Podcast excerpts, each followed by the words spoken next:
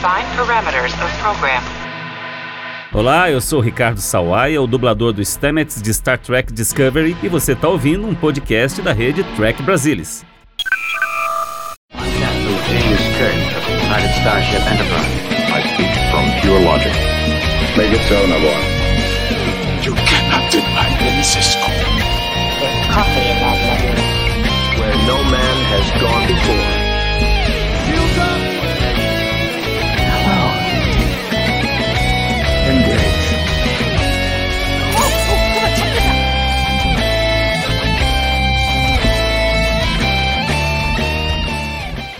Olá, muito boa noite, seja muito bem-vindo a mais um Trek Brasilis ao vivo.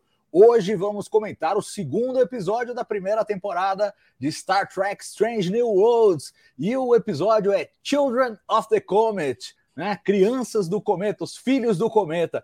Para bater esse papo comigo hoje estão a bordo o Gustavo Gobi, que é o nosso resenhista oficial de Star Trek Strange New Worlds, já publicou o primeiro é, o primeiro episódio no guia de episódios lá e está preparando já o segundo. Gustavo, bem-vindo, boa noite. Boa noite, Salvador, boa noite todo mundo. Pois é, que ainda não conferiu lá o guia de episódios do o guia do episódio do primeiro episódio, no caso, vai lá conferir que tá bem completo, bem legal. Lúcia me ajudou aí, caprichou nas trivias, tem trivia para dar e vender. E enfim, hoje vamos comentar é, o segundo episódio, o episódio que, né, faz juiz finalmente ao Rui. É isso aí, também está aqui com a gente o Leandro Magalhães. Bem-vindo, Leandro, boa noite. Boa noite, Salvador. Boa noite, Gustavo. Boa noite, pessoal. É, estamos aqui. Vamos ver se a gente consegue falar umas bobagens aqui à altura da qualidade desse episódio, pelo menos. Né? O negócio realmente foi. Estão acertando muito bem a saída, viu? Cara, eu vou falar para vocês. Eu, eu adorei o piloto, o primeiro episódio, mas eu acho esse segundo episódio melhor que o piloto. Eu acho Não, a, a, a, a, piloto é Cage. É o primeiro episódio. Ah, é o segundo piloto. É, é tudo bem, vai. É, é tradição da Star Trek ter dois pilotos, então tudo bem. Mas enfim, melhor que Strange New Worlds, melhor que o episódio de abertura da temporada, esse segundo, na minha opinião. Não, não, só, só, só te interromper, então um detalhe, Salvador. Olha só, o segundo piloto de, da série original é Where No Man Has Gone Before. Tem, é, é o título, é uma frase, é uma frase da, do, do discurso de abertura. Sim. Esse Stranger Worlds é uma, uma frase do discurso de abertura. Também, é verdade. Que, Olha aí, acho que eles fizeram de. É, ó, acho que eles deram esse, tavam, esse, título de propósito. viu? Estavam ligados no negócio. Ah, não duvido nada, porque os caras são muito fãs e a gente vê a cada episódio que eles são muito fãs, muito fissurados na série clássica. Mas eu quero abrir esse papo com vocês fazendo a pergunta que eu, que eu acho que vai ser a, a tradição dos episódios de, de Strange New Worlds, que é o seguinte: qual é a grande ideia da semana para vocês? Sobre o que foi esse episódio para vocês? Gustavo. Duas coisas. Uma é ciência versus fé. E a segunda é o valor da diversidade. Eu acho que esses dois temas aí foram que me pegaram, do, né, ciência versus fé, por conta do conflito do cometa, né, os pastores que estão é, guardando o cometa e que não querem, por motivos religiosos, não querem alterar o curso né, do, do cometa, cegamente, né? Na minha opinião, claro. Do lado da ciência, você a gente tem o Pike ali tentando, né? Enterprise tentando salvar o planeta que está para ser atingido pelo cometa. E o valor da diversidade, porque eu acho que todo o background que a gente tem da Uhura, ele se conecta quase que é, quase não, não pode ser coincidência, como diz o, o Pike, porque ela estudou vinte e tantas línguas do Quênia e a mesma música que ela tá é, murmurando lá no cometa é o que ativa tudo lá. É, mas por que isso, né? Porque, pô, imagina, se você não tem uma equipe ali na, na ponte de comando à sua disposição na nave, se você não tem uma equipe diversa, uma equipe que tem gente que tem conhecimento das línguas do Quênia, e você tem gente que, sabe, dif diferentes backgrounds de pessoa, esse, para mim, é, é o valor da diversidade. E a Uhura, nesse episódio, acho que encarnou muito bem isso. Ela, né, vindo de um contexto bem diferente, ela que se apresentou para todos vindo de um contexto bem diferente, ela mostra né, uma coisa que vem do passado dela que acaba ajudando a Enterprise a funcionar e, enfim, dá tudo certo. Então acho que foi, foram esses dois aspectos. Boa. E para você, Leandro? Ah, eu acho que foi um, foi um episódio assim, tem muita tinta de série original, né? Você vê assim, o, a gente tava falando de títulos de episódios aqui, os títulos de episódios das, dos cinco primeiros episódios tem muito cara de série original. Uh, e esse aqui foi um deles. Tem, a, tem várias coisas que remetem. Tem aquela coisa, por exemplo, da espécie que eles encontram, e é um primeiro contato, né? Porque eles nunca encontraram cidadãos na, na, vida, né? Mas é uma daquelas espécies assim, ah, vocês, nós somos fodas demais para vocês nos entenderem. Quantas vezes a série original esbarrou com umas, umas espécies dessas, né? E aí eles têm que ir, ir entendeu? Meio que tocando de ouvido para conseguir entrar na, na, na, sintonia que faz com que aquilo lá que estava começando a querer se tornar um negócio um negócio é, assim em conflito se tornar um, um, primeiro contato com uma nova espécie de uma maneira amistosa, né? Como no final das contas acabou sendo, né? É, e, e, eles saíram da, daquela situação com assim, ah, nós aprendemos alguma coisa com eles, eles aprenderam alguma coisa com a gente. Eu acho isso bem valioso, né? Em um segundo aspecto tem a, a, o foco numa personagem, né? Que é sempre sempre valioso e ela estar se descobrindo daquela posição. Ela, claro, ela faz parte da frota estelar, mas ela tem algumas dúvidas pessoais e ao longo do episódio ela testemunha aquilo que é possível alguém na posição dela testemunhar, entendeu? Ela vê que é, é algo único poder fazer parte de, um, de, uma equipe como aquela, como o Gustavo está colocando, né? Bem, bem diversificada, bem variada, que a, o todo é muito maior que a soma das partes. É isso aí. Não, para mim, gente, olha, esse episódio eu achei de uma de uma poesia, de um lirismo, de um paralelismo, coisa maravilhosa. Porque para mim esse episódio ele fala assim de escolhas e de destino, né? Ele tem uma discussão toda sobre predestinação, sobre destino, e a gente vê essa mesma essa mesma trilha, essa mesma história refletida em três linhas paralelas. Então, claro, a mais óbvia, que é onde o personagem, é onde a história gira em torno, é a Aurora, né? A Aurora que chega aí cheia de dúvidas, cheia de incertezas para a frota estelar e está se perguntando onde está o destino dela, né? Questionando as próprias escolhas dela e onde onde que está o destino dela. O Pike nessa saga perene também está nesse mesmo dilema, porque ele sabe do futuro dele e ele está se perguntando: não, não há uma outra escolha possível, não há um outro caminho, esse é meu destino, eu estou condenado a esse futuro que eu vi lá depois que eu peguei o cristal em Borth. E a história toda do cometa, ela fala disso também, porque ela, é, é, é, é são eles tentando efetuar uma escolha para mudar um destino, e o cometa, ao mesmo tempo, tem um, um, um destino que no final ele comunica e uma escolha. E aí eu acho que o que o episódio tenta dizer, e eu acho muito bonito, é que escolha é destino. Porque em, em, todos os casos a gente vê a Uhura se firmando na posição dela, e a gente, do ponto de vista de quem conhece a série clássica, sabe que ela vai se firmar como oficial de comunicações na Enterprise, ela vai se encontrar na Frota Estelar, então ela já vai se firmando. O Pike meio que reafirma a escolha dele quando ele recapitula ali o, os meninos e meninas que ele vai salvar e tal.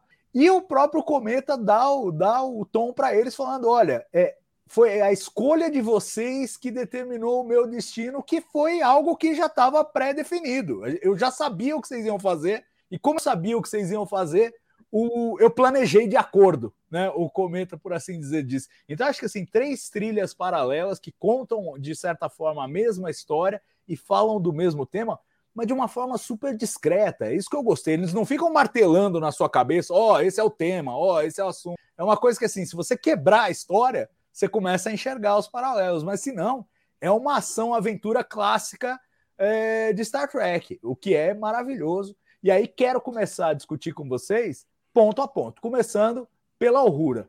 Eu e Gustavo comentamos, logo depois que a gente viu esse episódio, é, que a gente aprendeu mais sobre a Aurora em, nos primeiros cinco minutos desse episódio do que nos últimos 50 anos de Star Trek. Então, assim, primeiro essa entrega, queria saber de vocês que, que vocês acharam do passado da Aurora e aproveito para pedir um comentário de vocês também daquele começo bem-humorado, o pessoal se reunindo na cabine do capitão, a Ortega já prega uma peça na Aurora, faz ela aparecer com o uniforme de gala, quando na verdade era uma ocasião casual ali. O que, que vocês acharam dessas duas coisas? A, a, o background da Aurora e, o, e esse, esse lance da, do encontro na cabine do capitão?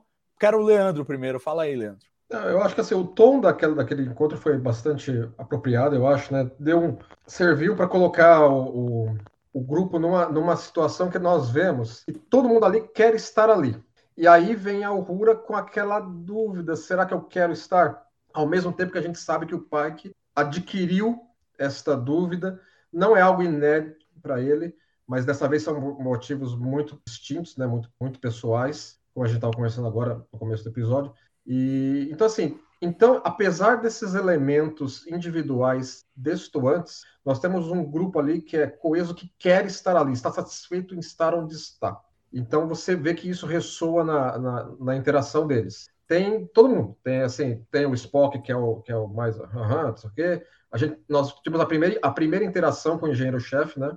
Que eu acho que já deu o tom, da, deu a letra ali, como é que o cara vai ser, né? Cara, assim, ele, ele, ele meio que desarma todo mundo com aquele jeito que ele já entra, mas não, eu tô, tô tirando com a tua cara, do meu jeito, mas tô tirando com a tua cara. Então acho que o tom também ficou bem legal, né? Então serviu como, como uma, uma saída do episódio, sem assim, sem, sem ser aquele baque de já, já, já, tá, já estamos com problema. Não é, um, não é um teaser na correria. É um teaser que te introduz ao episódio de uma maneira suave para daí depois ter a confusão com, com, o pessoal vendo que o que o cometa vai causar, né? Por enquanto era só eles escoltando o cometa, fazer, ah, vamos ver o que, que é isso aqui. É, então, assim, eu achei bem legal. No caso da Uhura, em particular, eu acho legal, assim, que eles colocaram uma, em tela uma discussão que é, eu penso da seguinte forma. Ela está com essa questão de dúvida. Será que eu pertenço aonde eu estou? Será que eu estou bem colocado onde eu estou? Será que eu mereço estar aqui? Não sei, tenho que ver, lá. Mas é, isso tem uma coisa por trás que eu acho que deveria ter mais em Star Trek, que é o seguinte: estar na frota estelar realmente é o máximo de dedicação de carreira que um cidadão da Federação pode ter.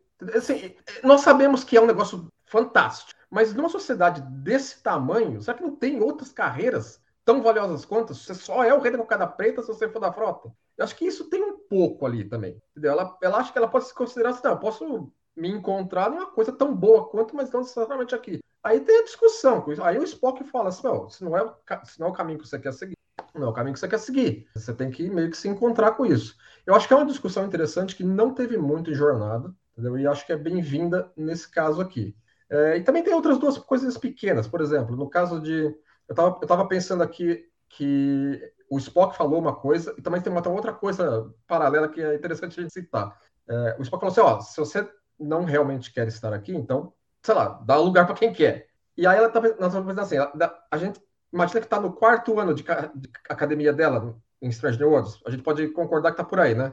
Ou seja, a Frota Estelar já investiu uma, um monte de recursos para formar ela e agora ela vai cair fora? Será que não tem no contrato? Só, você entrou na academia, agora você vai ter que servir X anos. Porque, assim, é, é, até é, isso que me fez pensar nisso agora foi uma notícia hoje, né, que apareceu que na formação do, dos membros da academia, da academia da Força dos Estados Unidos teve quatro caras que não quer se formar porque não quer ser vacinado contra o coronga, quatro idiota. E, então não vai poder se formar. E os caras não querem, não, não querem. Ou seja, eles entraram numa força militar e já não quer obedecer ordem no primeiro momento, né? Regulamento, regulamento, melhor dizendo. Os caras são, os, são os, os snowflakes especiais. Aí, mas a Força Aérea falou assim: ah, tá, não quer se formar então? Vai ter que pagar tudo que custou a, a, a, a educação de vocês por quatro anos. Eu acho que dá por baixo uns 400 mil dólares. Tá fácil. Você não vai poder ficar barato. Você entra na academia, uma vacina. Academia é militar, brincadeira essa gente. Entendeu? Você tem que ficar X anos para o Estado te, você devolver algo que o Estado investiu em você. Não, e é Será engraçado, não tem igual? Você mencionando... Então, você mencionando isso, eu me lembro, eu me lembro, tem uma parte, porque assim, a gente se acostumou a pensar naquela coisa do século 24, e ah, não, não tem dinheiro, futuro, não sei o quê. Mas no século 23, eu me lembro, tem um episódio, é, eu não tenho certeza se é o The Apple, mas eu acho que é o The Apple, que o, o, o Spock salva o Kirk e, e o, o Kirk fala, pô, você podia ter falado para eu desviar, ao invés de levar os espetos no meu lugar, tal, não sei o quê. Você poderia ter morrido. Você sabe quanto que a frota estelar investiu em você? E o Spock começa a falar o número de créditos é, é federados. É retórico, mas ele começa a falar. Ou seja, tem, tem investimento de recursos econômicos da federação nela. Entendeu? É. Então ela vai ter, que, vai ter que pagar de algum jeito. Né? Não é pensa que vai ficar, deixar, deixar a duplicata para os cidadãos da federação pagar, não. é, eu não sei. Agora, uma coisa, eu acho que essa discussão morreu aí, Gus. Por mais que eu concorde com o Leandro que ele introduz uma discussão interessante do tipo, ah, a carreira na frota é a única carreira possível para um, um profissional de ponta nesse futuro. é uma coisa que meio mo que morre, porque a gente sabe que a Uhura vai ficar e ao mesmo tempo ela ganha confiança nessa missão. Você acha que esse é um assunto que vai voltar, essa dúvida dela é, de estar na Frota Estelar, ou é uma coisa que se resolveu nesse episódio? Não, eu acho que eles podem, podem até voltar a explorar assim, mas eu acho que não deviam se alongar muito, não. Eu não acho que, pô, se é, se é pra gente ter mais tempo de tela da Uhura, que seja, sabe, eu, eu prefiro que seja outros dramas, outras, outras coisas. Realmente não acho que. Eu acho que. Isso, sabendo que a personagem vai ficar, já vai ficar, sabe? Que você quer um mistério pra nada. A gente Não, sabe que ela vai ficar. É, assim, eu acho que pode ser reendereçado isso para concluir quando ela se formar, porque parece que em trailers nós vimos ela com, com o Delta não, não da academia. Então Hum. pode ser que durante a, a série, ó, agora você está comissionada, você não é mais cadete, você é alferes, agora você vai ficar por aqui. É uma possibilidade. É. Agora, pô, falando sobre a Uhu em si, né, que o Salvador aí perguntou primeiro, cara, é, são 56 anos aí que a gente nunca teve tanta Uhu. E, pô, eu acho que é uma das personagens, né? É, tá lá, pô, faz parte da, da Enterprise original. E, e é a única mulher lá, e é uma mulher negra, sabe? Pô, a gente teve 56 anos de Star Trek e ninguém foi lá dar uma mergulhada na personagem, ninguém ficou minimamente curioso de né, escrever, desenvolver algo pra personagem. Pô, teve filmes e filmes da, da, da turma clássica, teve te- mais três filmes do, do JJ que podia ter explorado uma outra rua de outro universo, mas explorava, sabe? E não, 56 anos esperando esse momento. Mas o bom disso é que ele chegou, né? O momento chegou. E eu acho que chegou num, num ponto, talvez, talvez até muito importante de nós como humanidade mesmo. Então eu acho que do mesmo jeito que a, a Uhura tem um, teve um impacto muito grande lá atrás na, na série clássica, eu acho que a, a, a Celia Rose Gurin, ela pode causar um impacto muito grande também, sabe? Acho que é uma personagem assim que tem muito a ser explorada, a gente só viu um pouquinho sobre um pouquinho do passado, mas pô, ela ela é um dos ícones de Star Trek. Para mulheres, ela é um ícone de Star Trek. Então, assim, tem, tem muito que caminhar com ela, muito caminhar. Eu acho que é, é só o começo, assim. Eu, eu que sou um fã de The Lordly Signal, né? Que é o episódio que ela e a Chapel lá tomam conta da Enterprise, todos os homens ficam malucos. Pô, eu surtei com esse episódio. Falei, porra, ah, finalmente eu tô, né? Tô, tô vendo o maior protagonismo dela e tô entendendo o que, que se passa na cabeça da personagem. Ela não é só a telefonista, ela é alguém, pô. Ela tem um passado. Ela sabe 30 zilhões de línguas e porque ela fez isso, ela fez aquilo. E ela foi lá no, cometa. Pô, a gente tá vendo a primeira missão dessa personagem tão incrível e tão amada, sabe? Então, pô, fa- falando dessa questão da, do, do- do- da carreira, né, na frota, pô, nessa conversa com o Spock, eu não eu mal tava prestando atenção, eu tava olhando pra trás pensando, meu Deus, a Uhura está falando sobre ela, entendeu? A, a gente tá vendo mais dela e ela está conversando sobre isso com o Spock, eu estou vendo o Uhura Spock falando sobre a vida de Uhura, sabe? Cara, é, é fantástico, é fantástico. Não, não, não tem. Eu, eu tava. Esse dilema todo que o Leandro trouxe, eu, pô, ignorei totalmente. Eu só tava curtindo a montanha russa emocional que foi esse episódio. Pois é, mas aí por falar em montanha russa, eu acho que assim, a gente não pode deixar de comentar o fato de que deram background para Uhura e é um background trágico. Ela perde os pais e o irmão, vai morar com a avó e ela pretendia estudar na universidade onde os pais lecionavam e aí depois da perda dos pais ela não consegue mais conviver com aquilo e aí ela vai para a frota. Tem um pessoal comentando aí que, assim, às vezes Star Trek carrega na tinta do, do- da, da história de fundo dos personagens. O pessoal lembrando da nova geração, por exemplo, é, em que o, o Riker tinha problema com o pai e era órfão de mãe, ou, enfim, um monte de personagem ali tinha. O, o Wesley era, era órfão, tinha perdido o pai, a, a, a, a Troy tinha perdido o pai, enfim, todo mundo, todo mundo tinha ali o seu trauma. O LaForge perdeu perdeu a, a mãe durante, durante a série, é, todo mundo ali tinha os seus traumas. E agora a gente vê a Uhura, que é uma personagem traumatizada também. Vocês acham que essa é uma escolha é, que dramaticamente se justifica?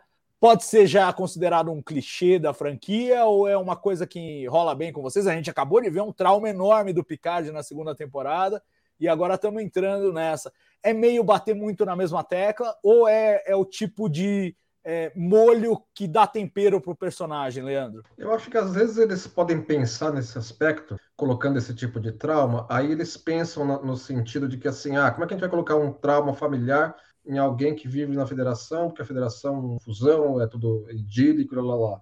Assim, eu, eu não acho que precisaria ser tão idílico assim, entendeu? Assim, nós, na segunda temporada de Picard trabalha um pouco isso, entendeu? Assim, o cara era um casal que se amava, mas havia problemas ali que precisaram endereçar da maneira que eles endereçaram. É, aí eles, então acho que às vezes o, roteirista fala assim, não, vamos matar o cara, vamos matar o cara, porque aí é um trauma familiar que é, tá fora do controle da, do, do, traumatizado que a gente quer retratar, entendeu?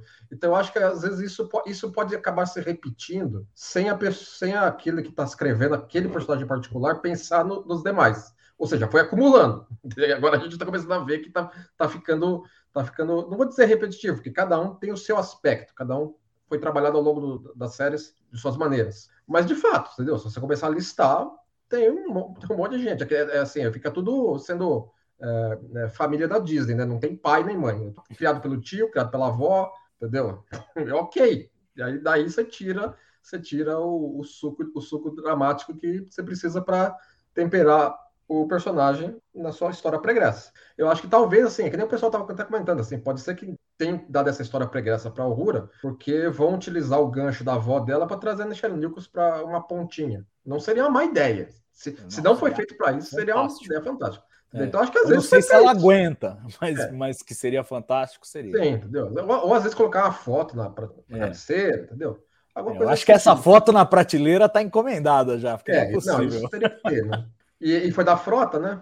Pois é, pois é. Não, seria, seria incrível mesmo. E, e Gus, você, você tá bem com isso? Ou você acha que carregar a tinta? Aproveita comenta um pouco do Hammer também, que o Leandro mencionou, e, e fala pouco, mas, mas marca a presença, né? É, pois é, cara, eu, eu acho não vejo problema não nesse passado da Uhura. Eu acho que hoje em dia, pô, é meio assim, tipo, quem nunca tem um trauma, quem nunca passou por uma situação complicada, não precisa ser morte de parente para traumatizar né? Como a gente viu em Picar, como é o caso dela. Eu acho que todo mundo tem as suas, suas cicatrizes ali e elas aparecem, elas são, são parte de quem você é. E eu acho que não tem tem que perder o medo de mostrar. Ela não tinha. Primeira conversa que ela teve ali com toda a tripulação, ela falou, foi falar do passado dela, não teve problema nenhum em falar sobre isso. Eu acho que se a humanidade hoje ela tá ficando cada vez mais aberta para falar sobre essas coisas, né? A gente viu muito aí na pandemia, debate sobre saúde mental e tal. Acho que psicologia tem muito que avançar ainda também. Pô, imagina no século 23, eu acho que os, os traumas eles vão ser muito melhor lidados. As pessoas elas vão entendê-los melhor, né? Entend, é, os traumas, entendê-los melhor e vão saber trabalhá-los melhor também. Vai, vai ser uma coisa mais normalizada. Eu acho que todo mundo né? As pessoas têm medo de falar disso, têm medo de contar uma coisa ou outra, enfim. É, e eu acho que, eu, eu, espero pelo menos que no século 23 isso vai ser um assunto passado aí. Então não tem problema não, eu não tenho problema. Os personagens, eu acho que quando eles mostram seus traumas, eles mostram é, quem eles são de verdade. É, é, lado, é um lado ruim, é um lado ruim. Mas a gente, pô, viu tanta coisa boa da Uhura também. Nesse, sabe, se o passado não foi bom, que ela faça um presente bom e que a gente esteja assistindo.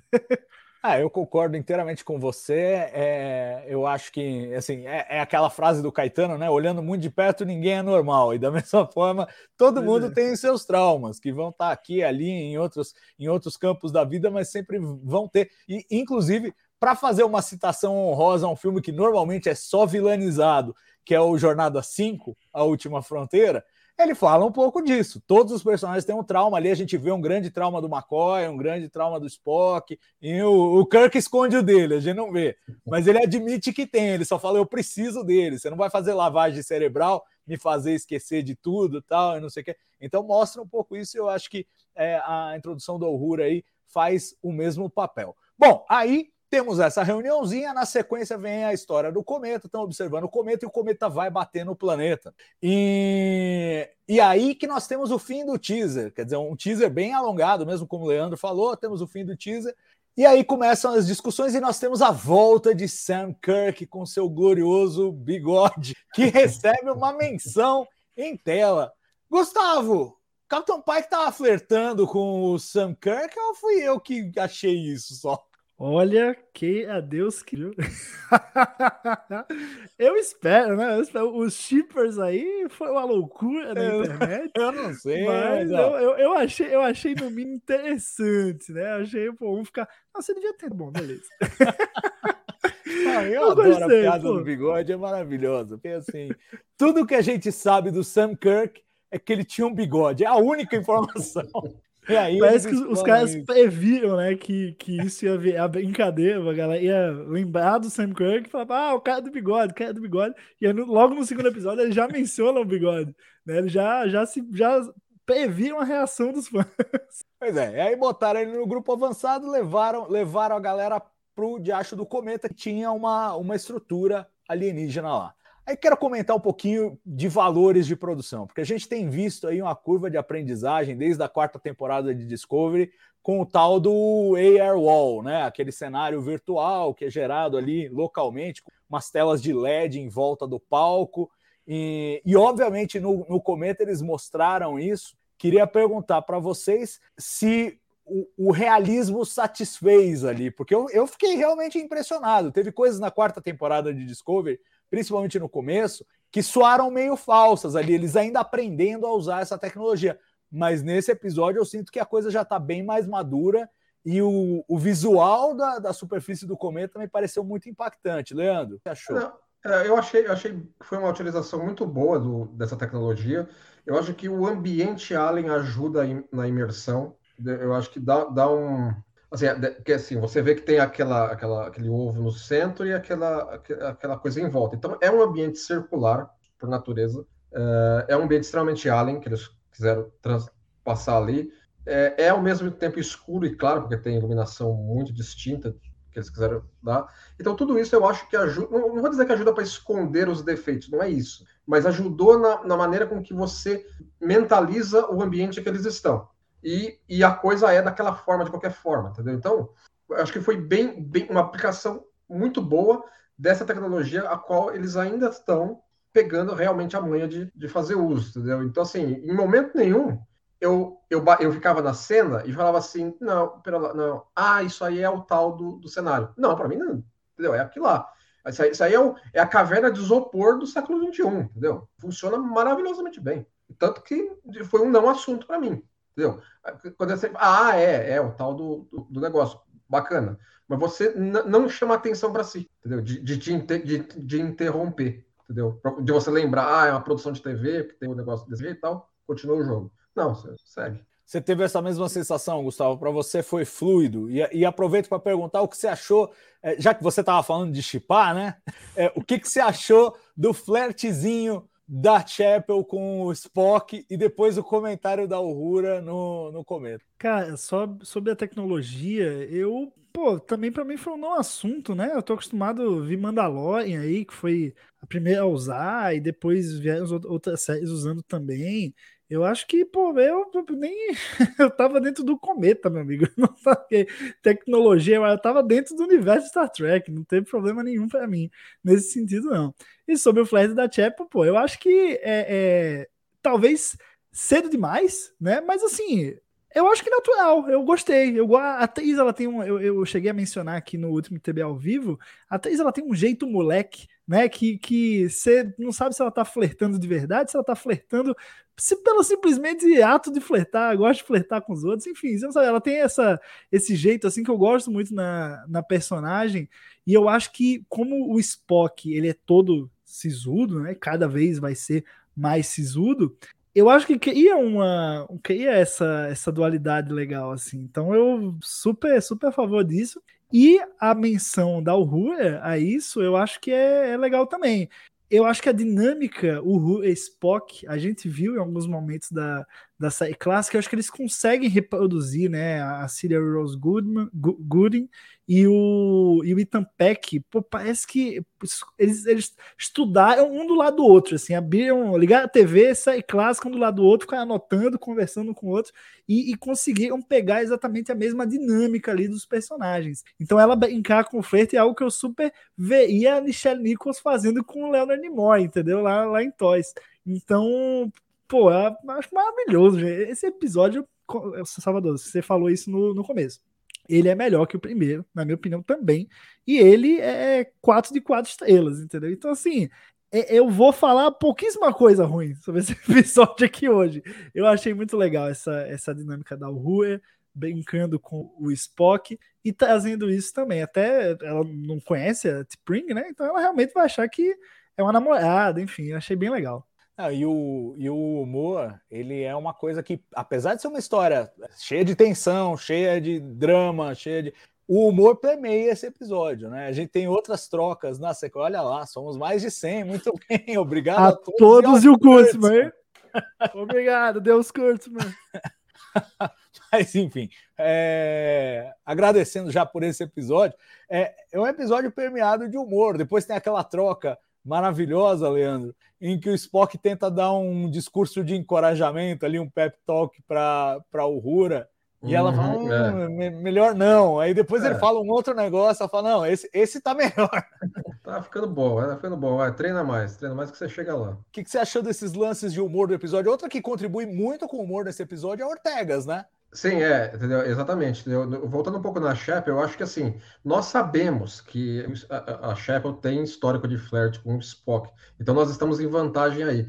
Mas a atriz, ela passa para a Shep um jeito que teve poucas cenas da série original que lembram esse jeito, mas são claramente combinando certinho. Entendeu? Tem, um, tem uma lá que é. Não vou lembrar o episódio, mas na primeira temporada que ela, ela joga um Gary num, num paciente lá, falando assim: ó, aqui tem uma ordem do Dr. McCoy para você comer e era um disquetinho de qualquer porcaria lá, ela devolve para o McCoy e fala, não, tudo bem, é só um... esquenta não. Esquenta. É bem, é bem, é bem por aí essa Shepa, entendeu? E assim, eu acho que essa Shepa, a Shepa vai utilizar isso ao longo da série, entendeu? Eu acho que é, é, ela é uma daquelas pessoas que assim, assim, é, eu não tô te dando mole, não, eu só sou legal mesmo. Entendeu? Eu acho que ela tem um pouco disso, entendeu? E ali, ali com o Spock a gente sabe que vai ser uma mais mas é, combina com o personagem, a maneira com que ela tá interagindo com todos eles. É. E essa cena da série clássica é com o Garovic em Obsession. Eita, eu, exatamente. Eu me sinto mal de lembrar exatamente, mas eu lembro. Então não custa dar aí ao nosso espectador qual é, é o episódio. De onde, de onde é que veio? É bom, bom lembrar. Bom, essa sacada. Não, pois é. E aí, pô, eu queria comentar com vocês um pouco a trama do cometa em si, né? Porque aí a galera fica presa lá, o escudo sobe em cima deles, depois que o o Sam Kirk faz aquela presepada, ele sobe no bagulho, ele vai encostar, o negócio, opa, peraí, sai fora. Eu queria perguntar, e aí tem todo o lance da música, né? Primeiro ela é, dá uma murmurada que ela já, já fez ali na, na, na, cena do começo do episódio, então, tipo, é, uma, é, uma, é um setup que tem payoff, você não sente como uma coisa artificial que ela tá murmurando enquanto ela tá pensando, e aí a, a caverna reage a ela e começa todo o processo de desvendar como operar aquele maquinário, como, enfim, se livrar das garras do cometa, também conhecido como Mahanit, por aí pelos cantos da galáxia. E eu quero saber de vocês o que vocês acharam dessa trama bem sci-fi. É uma coisa bem sci-fi que a gente viu nesse episódio. Gus, quer comentar um pouco sobre isso? Cara, eu acho que, assim, quando eles escalaram a atriz, sabendo que ela vem da Broadway, eu tava escrito, né, que em algum momento da série ia ter alguma coisa envolvendo música. Primeiro porque é o Rua, segundo por conta disso. É, então eu, eu acho que, assim, é, é a cereja do bolo ali que faltava. A gente teve o background, a gente teve a personagem super bem desenvolvida. Pra mim, pô, aí e eu fiquei assim: o que, que vai ter de música agora? Sabe? Só tá faltando isso. E aí, pô, ela começou a murmurar lá a música e tudo começou a acontecer. E aí eu fiquei, putz, é, é isso, a solução do, do, do caso da semana, né? E, pô, foi, foi, maravilhoso. Eu acho que, que foi uma saída muito legal. Me lembrou muito o fim da última temporada de Discovery, né? Que você tem ali um contato através de luzes e, e cálculos, enfim. E aí, nesse caso, através do som, da música. Sabe, eu, eu, eu, gosto muito quando Star Trek dá uma abstraída. Eu sei que, pô, é legal ciência, é legal toda aquela questão da frota estelar, mas quando sai um pouco é, da razão e vem um pouco pro lúdico, sabe? Não precisa ser nível, é, é, pô, vamos encontrar Deus no centro do universo. Não precisa ser nesse nível. Mas assim. É porque quando... isso não é lúdico. Mas enfim, é, quando, quando sai da ciência e vai, tem essa abstraída, eu sempre acho que Star Trek sempre segue um caminho interessante, que foge do comum, que realmente não é o padrão ali da franquia É, e é por isso até que eu gosto muito de Star Wars também. Mas eu gosto quando Star Trek dessas investidas. Então eu acho que toda essa, essa mistura fez para mim ser um momento assim que, pô, tava ali a Rúria murmurando a música e eu, eu tava curtindo, eu tava junto dela ali ouvindo o som, sabe? Foi um momento muito legal, assim, muito bonito mesmo, é, é lúdico dentro do universo de, de Star Trek. E você, Leandro, o que, que você achou? Você esperava que a gente fosse ver a Uhura cantar tão cedo e de uma forma tão propositada? Porque na série clássica a gente aprendeu que ela cantava porque ela ia na sala de recreação e ficava cantando. Dessa vez foi uma coisa em meio à trama. Você esperava que fosse acontecer tão cedo? O que, que você achou dessa? Não, eu, achei, eu achei que não iria acontecer tão cedo, mas eu achei que foi muito bem feito, muito bem colocado no, no, contexto do episódio. Não, não é o primeiro episódio em que Star Trek trabalha a questão de música como comunicação e matemática. Tem coisa, tem o doutor em Voyager fez alguma coisa, com a Seven ele fez. É, então, assim, então é um negócio que é até dentro da veia da, da franquia é, assim, é, a Uhura estar nesse, nesse cenário é totalmente adequado, porque é, é, alguém, é uma linguista, alguém de comunicações e alguém que tem histórico de cantar. Entendeu? Então, assim, então juntou ali a fome com a vontade de comer. Os caras escreveram muito bem esse elemento dentro desse cenário de primeiro contato, dentro desse cenário de um, de um cometa que vem de, de, de história que nem se sabe mais quando é que começou. O negócio tem ah, muitos milênios atrás, antes do teu Sol começar a queimar no, teu sistema solar, ou seja, mais uma daquelas, daquelas, daquelas espécies nós somos muito fodas para vocês entenderem. Então, assim, então encaixou muito bem, entendeu? E eu, eu espero, eu tenho certeza que não vai ficar por aí. Eu acho que ela vai, nós vamos ver ela cantando para valer, porque aí ela, ela, ela, murmurou, eu acho, eu diria até, entendeu? Ela mostrou que tem os dotes, os dotes de, de canto, mas eu quero ver ela cantar para valer. Vamos esperar chegar um episódio para isso. Não, e até o lance do dueto com Spock, a gente vê o primeiro dueto dos dois, porque na série clássica a gente vê eles, é, ele né? tocando e ela cantando. Legal, legal Alan falar assim, não, eu não. é que é perfeito, é muito dentro da personagem. Eu não né? Se depender de mim, eu tô ferrado aqui. do que a gente conhece da Lan, ela não ia cantar mesmo. Eu falo, não, isso aí é com vocês, eu não tenho nada com isso, não. pois é. Não, eu achei muito bem sacado. E, e o que me impressionou nesse episódio, me encantou, é, apesar do, do Gus ter falado assim, ah, não, é, é bom sair um pouco do lado ciência e ir para um, um outro lado. Eu acho que foi muito ciência. Eu acho que o episódio todo foi muito ciência. Aliás, eu, eu, eu, sinto uma polinização cruzada, né? A gente brinca vendo as, as várias séries em produção e sabendo que esses, esses showrunners de cada série fazem reuniões mensais e, e ao mesmo tempo a gente vê coisas que pipocam em uma série, pipocam em outra, referência ao Kobayashi Maru e não sei o que mais, e parará. Parece que tem uma polinização cruzada, e, e, e para mim, como, como alguém que escreve sobre é, ciência, é, em, em, particular astrobiologia, SET, essas coisas, foi inevitável lembrar que o, o Doug Vakock, que é o cientista que serviu como um dos, dos consultores para a Discovery na quarta temporada, para aquela coisa toda da comunicação e tal, e não sei o quê. Eu me lembro de ter escrito um paper, é, sobre um paper dele, isso nos anos 2000, em que ele falava que talvez o melhor método para se comunicar com alienígenas fosse por música, porque tinha o aspecto matemático e não dependia de tantas premissas de sentidos que o, o, a criatura pudesse ter, porque a oscilação acústica e tal, e não sei o quê. Enfim, tinha toda uma, uma ideia em cima disso. E aí a gente vê, é, curiosamente, Discovery consultando com esse cara e Strange New Worlds fazendo uma história que usa uma ideia parecida com essa, uma ideia que, como o Leandro citou, é, já apareceu outras vezes em Star Trek. E para completar o pacote ciência, toda a ideia da nave auxiliar passar no cometa com os escudos irradiando calor para sublimar o gelo do cometa e quebrar um pedaço e com isso desviar a rota, é um troço fantasticamente científico, assim, do ponto de vista a ciência é, não é tipo, não é tecnobaboseira, é ciência de verdade que os caras estão usando para resolver a trama. Isso foi, para mim, foi incrível. Para é, quem curte simples ciência, até na sua, na sua concepção. É, é dá para quem está assistindo entender numa boa. Numa boa. tentar hoje isso. É, exato. É, é o tipo de ideia que é testável. E eu achei muito legal que eles tivessem que eles tivessem encontrado essa solução, mas aí já estou pulando para o final. Quero voltar é, um pouco antes, porque enquanto estava rolando essa treta toda no planeta e a Aurora cantando, eu ainda quero perguntar para vocês se para vocês fez sentido completo o passo a passo ali deles conseguirem sair, ou se a gente tem que ter alguma licença poética Mas antes de perguntar isso, quero falar do que estava acontecendo na nave, porque aí aparece aquela nave alienígena gigante e os tais dos pastores. De novo, o nerd em mim me obriga a comentar com vocês de aspectos técnicos da produção, porque eu adorei o visual do alienígena. Me lembrou o boneco do Baylock, do, do Corbo Maneuver, só que feito direito agora com a tecnologia que os caras têm hoje. Porque era um alienígena prático. Os caras fizeram, não sei se vocês viram no Red Room, eles fizeram é, é, é, tipo é uma maquiagem num ator, mas é uma prótese completa e os caras com, é, com controle remoto movem a cabeça, o, as sobrancelhas e tal.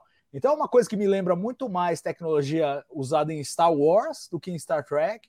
E mais do que isso, me lembra assim, tipo, é o, é o Baylock feito direito com os valores de produção de hoje. O que vocês acharam do visual dos pastores e do personagem em si? Foi uma surpresa a reviravolta que ele teve no final, Leandro? Não, eu, eu gostei da, da, representação dele, assim, é, é, assim, é um Muppet, entendeu? Que nem o Yoda originalmente foi um Muppet, ali nós temos um Muppet também, né, bem tecnológico, né? Então eu achei que foi bem, bem colocado. É, nós, nós, só, nós só vemos o que aparentemente é o capitão da nave, né? Apenas ele. É, então nós não sabemos muito da hierarquia deles tal, mas a, eh, a gente percebe que é um, é um grupo comprometido com a tarefa é uma nave generacional que ó, nós fazemos isso e a gente está nós estamos nessa, nesse, nesse, nesse, ramo aqui há mais tempo do que vocês que esbarraram o troço agora. Então entendeu?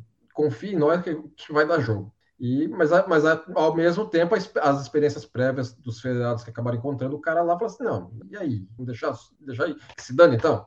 Já vai ter alguma coisa. Primeiro se alguma coisa primeiro se foca no, no problema prático de nós precisamos dos nossos tripulantes de volta, no mínimo.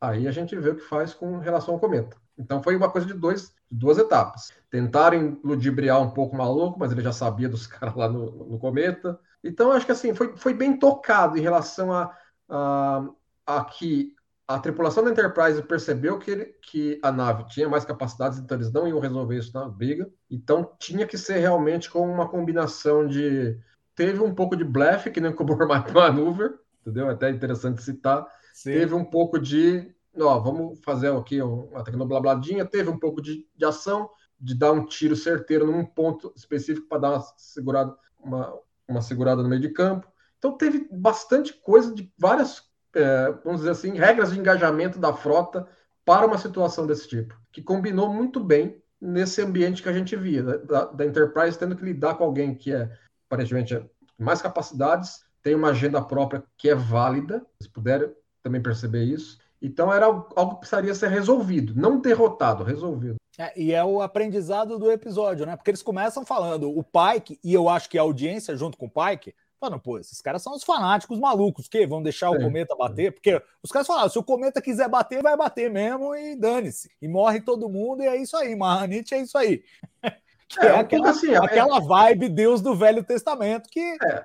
A, é, a, a, primeira, é a primeira diretriz dos caras, entendeu? Assim, ó, eu tô só seguindo o cometa. O que o cometa quiser fazer, faz. Então, e aí a gente tem essa reversão da expectativa. Gus, para você funcionou bem? Teve esse sabor de aprender, é, em vez de antagonizar, aprender sobre o outro, o diferente e sair e sair renovado dessa experiência? Com certeza, cara, com certeza. Eu acho que essa dualidade fé e ciência ela é, não precisa rivalizar. Eu acho que é uma dualidade, mas não é uma rivalidade.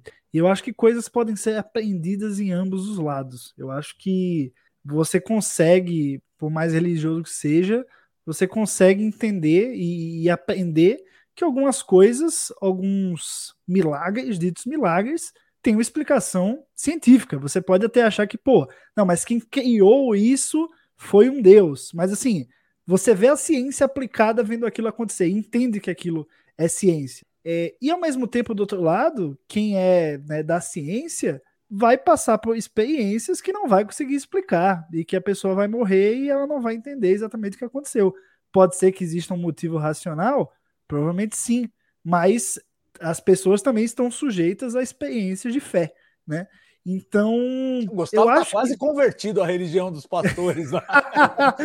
não, não, não, é pra tanto, assim, até porque eu realmente comecei o episódio nesse pensamento. Pô, não, que, que é isso? Você quer deixar matar todo mundo?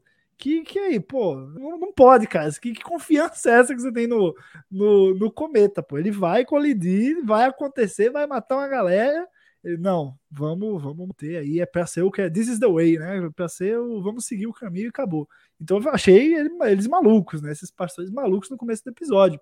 E realmente não esperava essa lição. Eu achei que realmente ia ter uma, uma lição da semana e algo mais voltado a é, fique com a ciência, a ciência é sempre o melhor caminho, é, é, ou pelo menos é essa precaução, enfim. Então eu, eu realmente me surpreendi. É, e sobre o visual dos pastores, eu gostei, não sabia dessa questão do efeito prático, mas mesmo assim dá para perceber que eles estão meio desfocadinhos, assim, quando, quando você vê, né?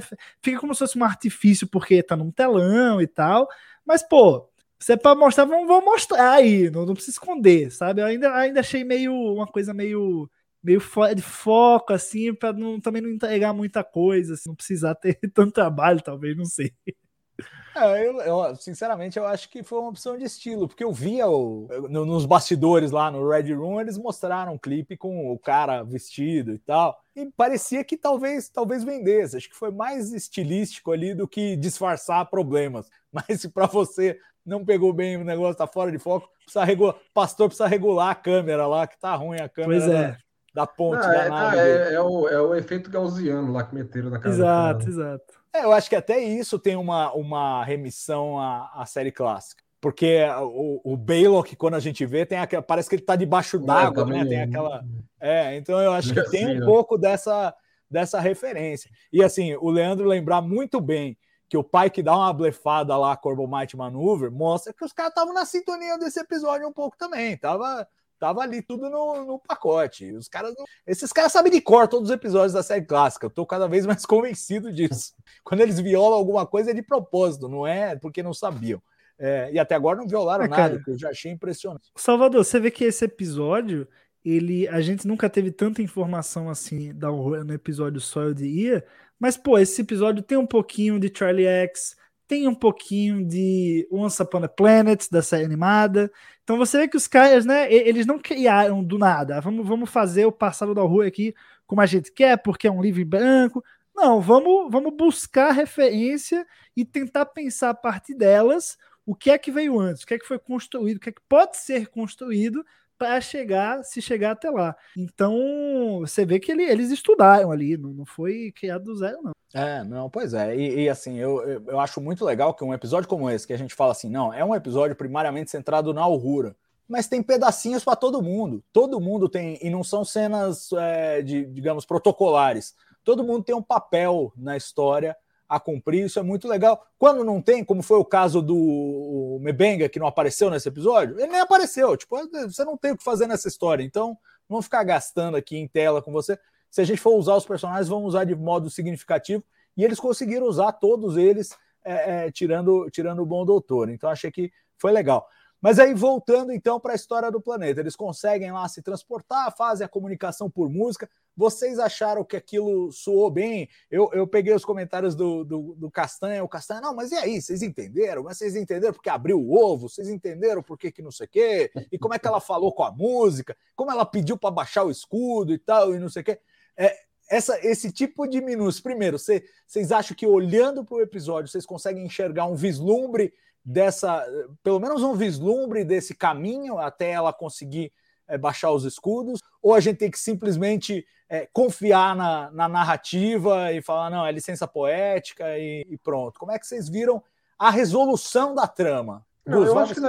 ah, o Não, Leandro foi o primeiro, vai você, Leandro. Não, eu acho que assim, na parte do, do, que, do que que o a percepção do cometa em passar o que, que é que precisava ser passado. A, uma vez que o cometa esta, conseguiu estabelecer que aquele grupo que está visitando ele ali, vai, tem uma maneira semelhante ao próprio cometa de possibilidade de comunicação, ele já encontrou algo em comum.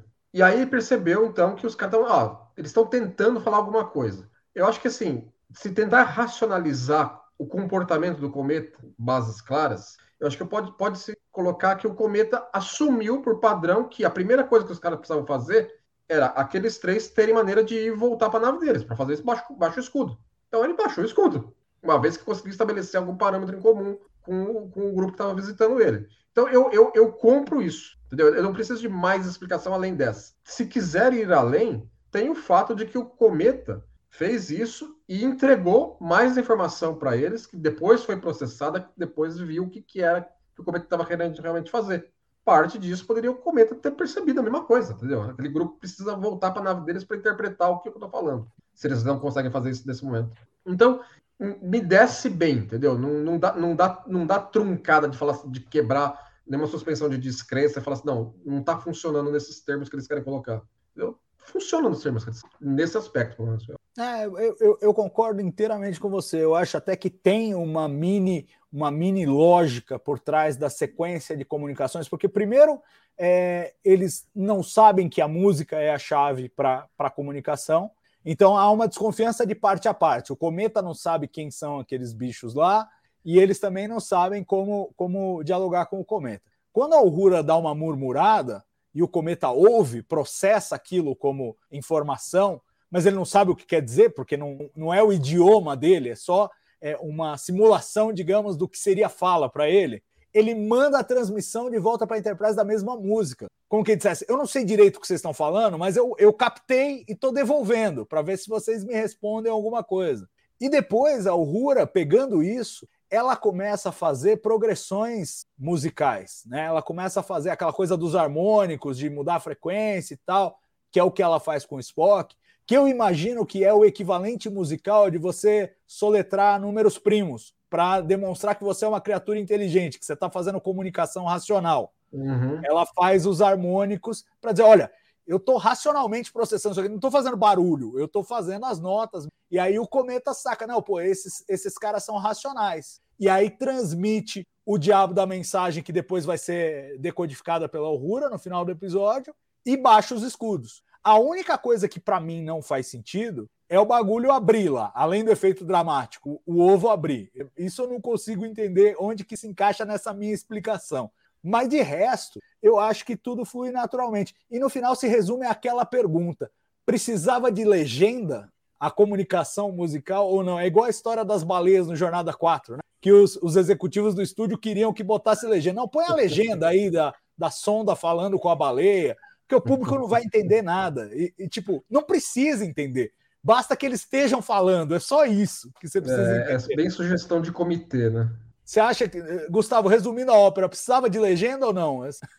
Claro que não, cara. Eu acho que a graça é, tá também a gente não saber e a gente a, a gente tentar entender o que se está querendo dizer junto com a personagem, junto com o momento. Então, se você coloca a legenda, ah, pô, vai estar vai, vai, vai tá claro que é uma comunicação super bem codificada, né? Vai estar tá claro que a, a, a vai estar tá falando A, B, C, D e o, o, o Alien vai estar tá falando ABCD também. Eu poderia até, é, acho que perde o lado lúdico também, não acho que. Eu poderia até adicionar o que o Gustavo está falando, é o seguinte, nessa questão do ovo, Salvador, eu diria que o estado natural do ovo era aberto. Ele fechou porque eles foram lá. Então, acho que assim, ao ele abrir, ele voltou ao seu estado confortável de, trans, de, de falar assim, ó, não estou fechado a você. Pode ser, o que também é consistente com ele atacar o, o Sam, porque o Sam faz um movimento é, brusco, que pode ser um movimento ofensivo, e o Sim, ovo se defende. Tava, ele já estava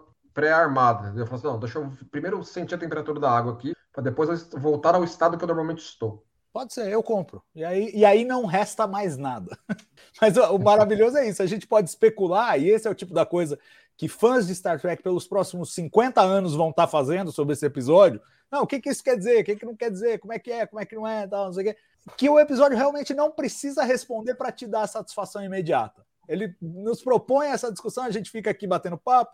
Nas próximas décadas vão travar esse papo muitas vezes, mas ele não precisa. Ele realmente é uma história que ela, ela para em pé sem você entender minúcia por minúcia o que está rolando e ainda assim achei, achei muito inteligente. Fato é que eles conseguem baixar os escudos, voltam para a Enterprise, e aí tem todo aquele ardil para trapacear o. o é, é, é, basicamente fazer o bolo e comer também, né? Tipo, vamos escapar desses caras e vamos é, desviar o cometa, que é a nossa missão. E aí várias coisas me chamam a atenção. Primeiro, é, o fato de que o Spock dá a ideia, fala, tipo, ó, e, e, se a gente não desviar o cometa? Se o cometa se desviar, E aí eles cortam já, todo mundo já sabe o que fazer, só tem uma, uma, uma viagem da câmera que a gente passa pela estação do Spock e vê que o Spock não tá na ponte. E já fica a dica, tipo, o plano tá em andamento e a audiência não sabe o que é. E depois tem duas coisas, tem o, o, o, blefe do, do Pike falando, ó, se vocês destruírem aqui a, a, nossa nave, vai explodir tudo, vai explodir o cometa, vai explodir vocês, rola um corbomite forte aqui, foi basicamente o que ele falou, e, e, e a promessa do Pike, que eu acho que é, é maravilhosa também no sentido daquele, daquele comandante que nunca falta com a verdade. E ele fala: a gente promete que não vai tocar no cometa, mais. E de fato não toca. Não, ele estava tecnicamente certo, que é a melhor forma de certo. E o... mas o que, que vocês acharam desse, dessa resolução? E de, incomodou a vocês o fato de que eles falam: ah, temos um plano aqui, e aí pula direto e a gente não fica sabendo do plano? Não, mas é que tá. Se você fosse fazer plano, se fosse episódio tradicional de jornada nos anos 90, ia ter três reuniões para fazer plano. três três salas de reunião lá para daí. Não, não, não, vamos tocar o plano. A gente aprende correndo também. É, eu acho que funcionou bem assim, porque fica subentendido que eles discutiram o plano. A gente só não viu porque ele não vai ver repetido. Primeiro fala o que vai fazer, depois faz exatamente aquilo que falou, né? Melhor fazer logo, né? E eu acho que a execução. Aí um ponto que a gente ainda não entrou aqui no bate-papo, mas eu acho que a gente tem que entrar. O que é essa cena da Enterprise mesmo? Ela passeando, ó, é, tá a nave lá toda circular, né? E atirando, e a Enterprise vai passeando, vai por dentro do, do, dos destroços. Cara, que, que cena, que cena. Eu fui, fui indo junto com a Enterprise e só pensando, meu Deus do céu, eu estou vendo uma série de TV e a Enterprise está aqui na minha frente, porra, sabe? E não é aquele, não é aquela maquete lá dos, anos 60, não, não, não, não. É Enterprise original, no, no Bloody A, B, C or D na minha frente aqui. Eu acho que, pô, isso aí eu tava nem aí qual é o plano. Eu falei, já deu certo, pô. É, eu quero ouvir o Leandro, especialmente nessa, porque ele é o nosso analista militar de Star Trek aqui no TB. E a gente sabe que Star Trek sempre teve a tradição de fazer as manobras das naves como uma coisa mais naval. E aqui a gente tem a Enterprise agindo um pouco como um dogfight ali, Leandro. É, o que, que você é, achou é, disso? Ele está tá precisando Ortega's Maneuver.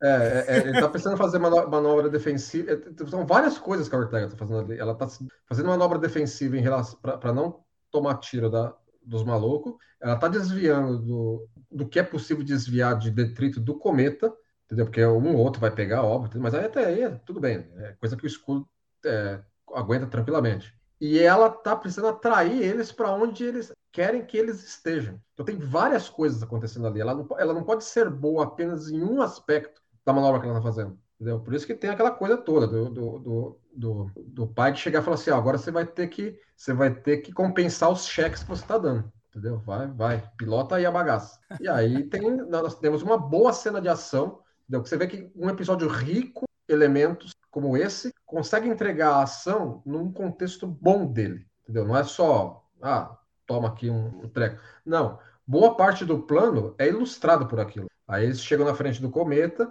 e ali fica agora para engatilhar a segunda parte do plano. Então, todo o elemento ali tem coisas embutidas nele, entendeu? Tem aquilo está acontecendo por várias razões práticas para o plano, não é só visual. Aí, do aspecto de é, manobras espaciais, tenho duas perguntas para fazer.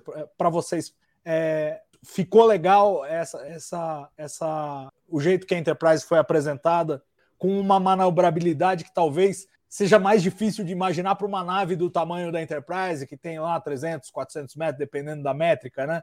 Diziam 288 na série clássica, para o modelo aí da, de Strange New Worlds deve ser 400 e qualquer coisa, mas enfim, é, soa verdadeiro para vocês? E da mesma forma, lembrando o começo do episódio, soa verdadeiro que a Enterprise não tivesse detectado a nave é, dos pastores até o momento que ela aparece na frente deles para dar porrada já?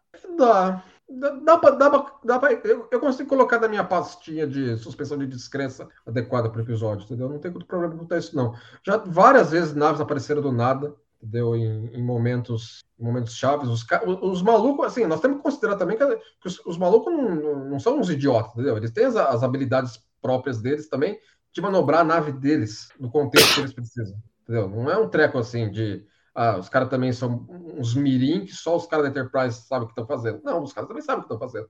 Em relação a, a poder mostrar um truque na manga. Ó, nós caímos em cima, em cima deles direto, entendeu? Eles não viram a gente chegar. Estavam camuflados, estavam bem escondidos atrás do cometa. Chegaram, porque a velocidade dos caras é muito mais rápida, conseguiram cair em cima dos negros. É, se tem, uma coisa que eles, se tem uma coisa que eles têm que ser bons é, é em acompanhar esses cometas aí, os É, eles, é, da é, vida. eles falaram, não estamos fazendo isso de ontem, entendeu? Estamos fazendo isso há muito tempo. Então, ok. Pra você também, Gustavo? Soou tranquilo as duas coisas. Não, não, não me incomodou, não. Em relação à à Enterprise, né? Em relação às manobras aí, eu achei que foi bem dentro do factível, assim. Acho que tem uma linha tênue, né? Entre é, é, o que é, que é o factível, o que é que já vai caminhando para o pirotécnico, eu diria. E aí, você vai para Star Wars, você pode ser o mais pirotécnico possível. Qualquer nave funciona É, da cambalhota. E, e vamos Star Trek aceitar. não, né? Star Trek é A- a- diferente. A, Enterprise, a Enterprise manobrou na cauda de um cometa do mesmo jeito nesse episódio que, que vai manobrar na cauda do cometa em Balance of Terror. Aquilo Pois que a gente é. só consegue visualizar, pensar em Balance of Terror é, é- é- aquilo lá, é essa cena. Mesma coisa. Exato. Então, assim, eu acho que tá caminhou bem assim nessa linha tênue. Eu acho que foi sim mais.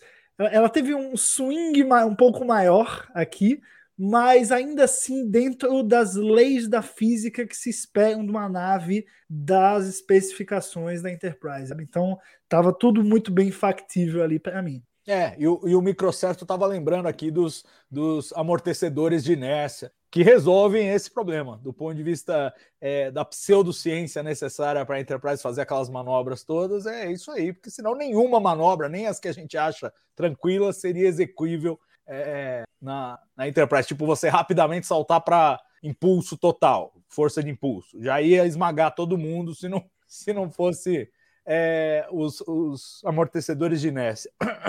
Então, assim, mais do que respeitoso, eu acho, com relação à a, a, franquia e o modo como a Enterprise se move, eu achei espetacular, eu achei maravilhoso. Eu tava como o Gustavo, falando, olha isso! ah, ah." Então, assim, é, se precisa dar uma licencinha para ter isso, tudo bem. E uma coisa que eu gostei é o seguinte: a gente acompanhou a Enterprise. Muito se reclamava, principalmente nas primeiras temporadas de Discovery, que a gente não perdia tempo suficiente admirando a nave. E essa é uma sequência super longa em que a gente voa junto com a Enterprise. Eu achei, eu achei muito, muito, muito legal e muito bem executada, exemplo do que vocês disseram. E aí, bom, temos os desfechos. Aí as histórias, as três camadas de história vão se fechando. Então, primeiro é, se fecha a história do cometa. E eu vou deixar lá para o final porque eu acho que é, é onde tem mais o que discutir. Mas então, primeiro se fecha do cometa, depois se fecha da Uhura especificamente, que ela tem um, um, um, uma conversa com o Spock no corredor, que é basicamente a continuação da conversa que ela teve com o Spock no corredor no começo do episódio. No, no começo, o Spock vai lá e fala para a Uhura: Olha, é, se você não está tá ocupando o espaço dos outros aqui, dá licença que tem gente querendo passar. Né? Põe a setinha aí, vai no cantinho, vai na pista da direita que tem gente querendo passar. É... E no final ele fala: Olha, não sei o que você vai decidir da sua vida, mas putz, quem perde é a frota se você for embora. Então fica aí, toma mais uma, tá cedo ainda. É, então é, esse é o, é o, desfecho da história da Uhura. E depois nós temos o desfecho da história do Pike, em que o Pike conversa com a Una e a Una tá tentando falar, ó, oh, tá vendo? Não é sempre que não é porque a gente tem uma informação do futuro que a gente é, tem que achar isso ruim e tal, de repente isso é para você mudar o seu caminho e tal, e não sei o quê. E ele termina vendo as fotos lá das pessoas que ele salva. Queria saber dessas duas conclusões, para depois a gente falar a conclusão do cometa, que eu acho que essa sim é mais esotérica, a gente pode discutir um pouco mais a fundo. Mas dessas duas conclusões, elas ficaram bem resolvidas, tanto a da Uhura quanto a do Pike. E aí, aproveitando uma pergunta que estava rolando aqui no, no chat no começo do programa, é o seguinte: vocês acham que existe possibilidade deles mudarem o destino do Pike que está lá cravado na série clássica? Leandro? Não, já para responder isso aí, eu acho que não. Vai, vai ficar como está mesmo, entendeu? Porque eu não, eu não acho que tem ganho, ganho de dramático, ganho de personagem que vale a pena, entendeu? Modificar. Não vejo por que, não vejo por que isso. Nós temos que considerar que nós temos um ponto de vista sobre toda essa questão que os personagens não têm. Entendeu? A Una fala de um, de um ponto de vista que, assim, é, ela não ela não tem por que acreditar que o treco é tão categórico assim. Nós temos. Então nós temos que considerar isso quando a gente interpreta aquilo que os personagens estão conversando com o Pike a respeito dessa questão. Entendeu? Então eu acho isso, eu acho que isso é importante ficar, ficar ressaltado, entendeu? É, é algo que vai continuar ressoando no Pike, mas não é que ele vai se conformar, ele vai ficar tranquilo em relação aos desdobramentos da coisa. Entendeu? Porque assim, ele sabe que se ele forçar a mão para valer, ele muda aquele, aquele, aquele destino. Mesmo que seja uma mudança para igual. Assim, ó, se eu der um tiro de defesa na minha cabeça nesse momento, mudou. Aquele, aquele, não mudou para melhor, mas mudou. Entendeu? Então, a questão de o futuro mudar para melhor ou para pior depende muito do, do, do que, que é que você interpreta. Entendeu? Assim, ó, assim, eu vou, aquilo não é minha morte. Ele até fala no, no episódio anterior, fala, ó, é minha morte, pelo menos do homem que eu sou no momento. Mas ele não tem tudo, ele não, ele não, ele viu o começo de The Menagerie, mas ele não viu o final de The Menagerie. Entendeu? Então é isso, isso também é interessante considerar. Entendeu? Ele só tem parte da, da conversa. Então ele vai ter que se acostumar a isso, entendeu? Tem, tem parte da conversa que ele viu de maneira clara. Isso ele falou para a Una. Eu sei o nome dos moleques. Mas tem parte da conversa que ele não sabe. Então ele vai ter que considerar isso também. Então eu acho que ele vai ao longo vai ser o arco dele. A gente tá falando sempre aqui que é, ah, Strange New Worlds é episodístico, episodístico, e é episodístico, e é um episodístico positivo, ser os personagens ter seus arcos. Esse é o arco do Pike. Nesse... E para o Huro, o payoff, você achou que ficou legal ali no, no sim, na conversa sim. com o Spock? Eu acho que eu acho que foi assim, o, o bookends bons no, no, no, episódio, entendeu? Dava para perceber que Spock e a Uhura endereçaram de uma maneira mais íntima aquela questão, porque ela ali no começo ela colocou na mesa, entendeu? Todo mundo ficou, oh, ali não, ali com o Spock foi um negócio mais introspectivo. E aí teve o bookend no final de realmente, assim, não, agora ela, ela está se encontrando e viu o que é que efetivamente. Porque até então, esse foi a primeira metida na mão na massa para valer dela, entendeu? Para valer mesmo. Até então era na academia, não sei o quê, foi abaixo Maru, estar na nave, pegar o, o ticket de refeição dela para ir no refeitório, encontrar onde é ela dorme, no lower decks dela.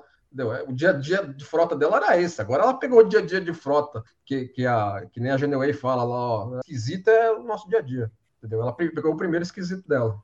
E, e você, Gus, o que, que, você achou desses dois finais, o da Uhura e o do Pike? E você acha que o Pike já era mesmo? Cara, eu acho que a Uhura ainda dá para voltar nesse tema, tá? Dá para voltar, mas assim, volta e no mesmo episódio já resolve, sabe? Ela termina falando, não, é isso que eu quero mesmo, né? Pô, eu tô aqui para aprender, tudo que eu quero aprender, eu só vou conseguir aqui na frota, sei lá, sabe? Para dar uma conclusão, eu acho que ainda dá para fazer isso. Não estou dizendo que é obrigatório, mas ainda dá. Eu acho que isso seria bacana. Sobre o Pike, porra, não vou mudar, pelo amor de Deus. Não tem como mudar o Pike lá The Menagerie, porque é The Menagerie, é canon, acabou, não tem isso, não sei que uma nova linha do tempo, né? Então eu acho bom que, que, que siga, é um, é um final, entre aspas, fatal ali para o, o Pike, né? No sentido de que, bom, é aquilo mesmo que ele viu, é, mas o que eu acho que vai ser a conclusão, a beleza da conclusão do arco do Pike, eu acho que vai ser justamente ele como o Leandro falou, ele não se preocupando mais com isso, aquilo não sendo mais um problema que vai ficar martelando na cabeça dele, ou ele vê que é aquele futuro mesmo e ele se contentar e ele abraçar e ver o lado bom naquilo, no sentido de, ah, vou, ele conseguir, por exemplo, ele conseguir salvar as crianças, entendeu? E, e, pô, sei lá, tu, tu, ele conseguir fazer coisas muito boas pelos outros e só ele realmente ficar ali na, naquela cadeia, sabe? Alguma coisa assim, algum payoff que ele vai, pô, falar assim, não, valeu a pena, sabe? Não é, é um futuro ruim, é, não é legal você ficar de cadeia de rodas, né? Mas enfim, é, mas vai ter valido a pena, sabe? Eu acho que tem que ter uma lição nessa conclusão, e eu acho que vai ter.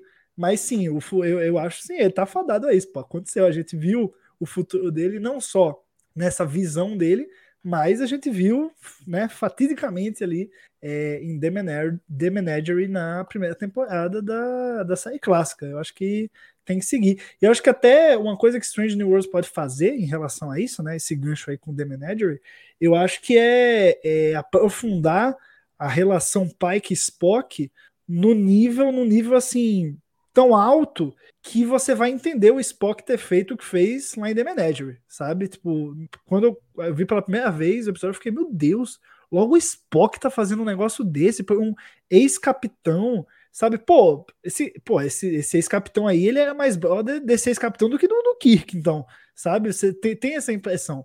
É, então eu acho que tem, o Strange Worlds tem que construir esse caminho também para The Manager, não só o, o, o arco do, do Pike em si, ele e o drama dele, mas a amizade dele com o Spock a ponto de justificar as ações do Spock lá na frente também. É, o, o Spock, você sabe, esse negócio de motim é de família, né? É, é verdade. Agora, é, sobre, sobre, esses dois, esses dois fechamentos de arco aí, eu acho que assim, a Augura, o arco que se fechou dela nesse episódio, se fechou bem, é assim, eu estou à altura desse desafio, porque ela vai para a missão avançada insegura, falando, e aí? Né? E, o, e o Sam dá uma apertada nela, ó, você é a linguista aqui, você que tem que resolver esse, esse bagulho. Aí ele apaga, só sobra ela e o Spock vai em cima de novo, fala: Ó, é você que tem que resolver esse bagulho. A Lana fala: Você que tem que resolver esse bagulho.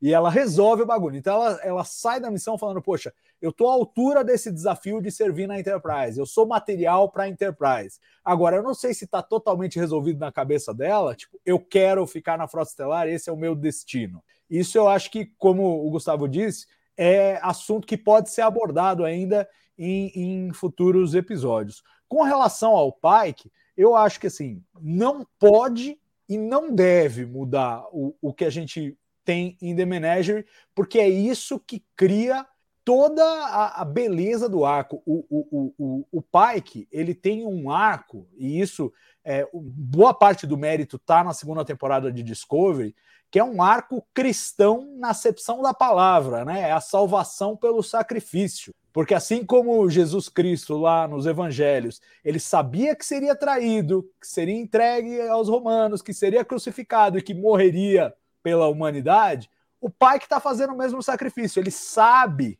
que vai nessa direção, ele tem um, um, um futuro que foi apresentado a ele, que representa a salvação para a molecada que ele já sabe quem é e está olhando lá. E aí eu acho que entra no âmago do tema deste episódio, que é assim, não é escolha versus destino, é destino é a escolha. E a trajetória do Pike não é ter esse destino, é escolher esse destino, como Jesus Cristo na história cristã teve que escolher, não, o diabo foi lá, tentou e falou, oh, você não quer sair fora, a gente tira você dessa e tal, né? Tem até o, o filme A Última Tentação de Cristo que o diabo aparece na cruz para tirar ele de lá e tira.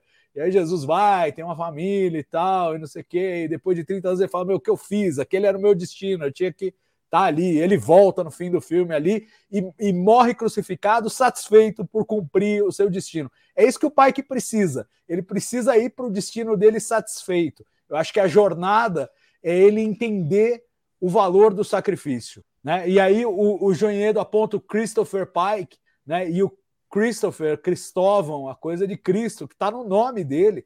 E as referências é, é, é, é, quase inacreditável, porque quando fizeram a série clássica, ninguém pensou nisso. O pai que ia ser o capitão da Enterprise e não era para acontecer nada daquilo. Aí fizeram o e botaram esse destino trágico, mas era só um destino trágico.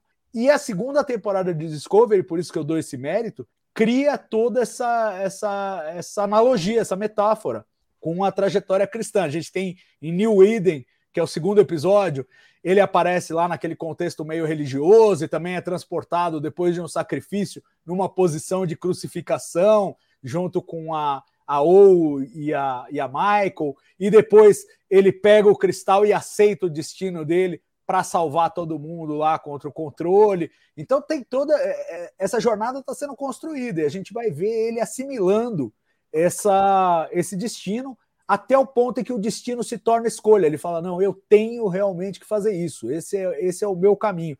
E isso eu acho que é uma, um ótimo gancho para a gente discutir o, o, terceiro desfecho desse episódio, que é a história do cometa em si.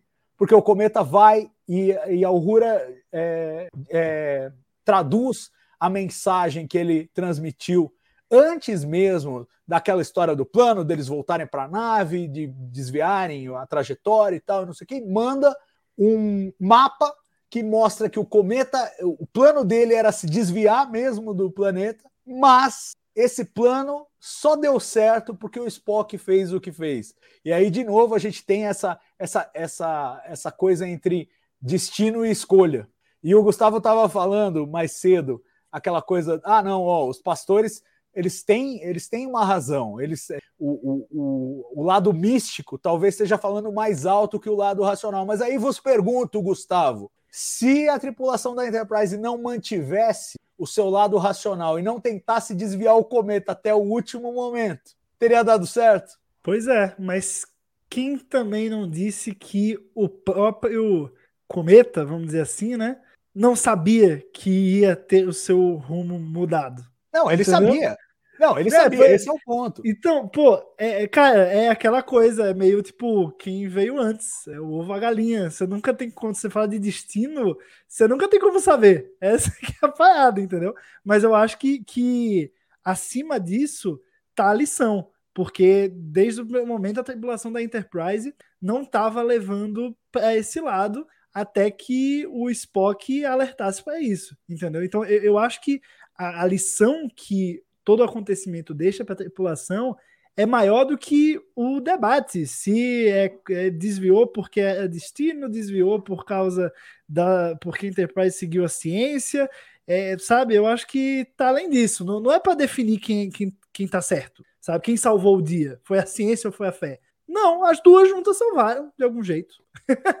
É, não sei não. Eu acho que foi só a ciência que salvou o dia.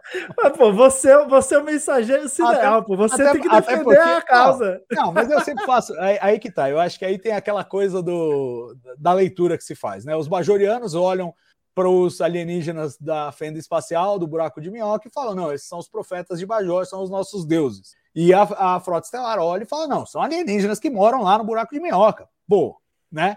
Então cada um tem a sua visão. Eu acho que nesse, nesse episódio, cada um tem a sua visão.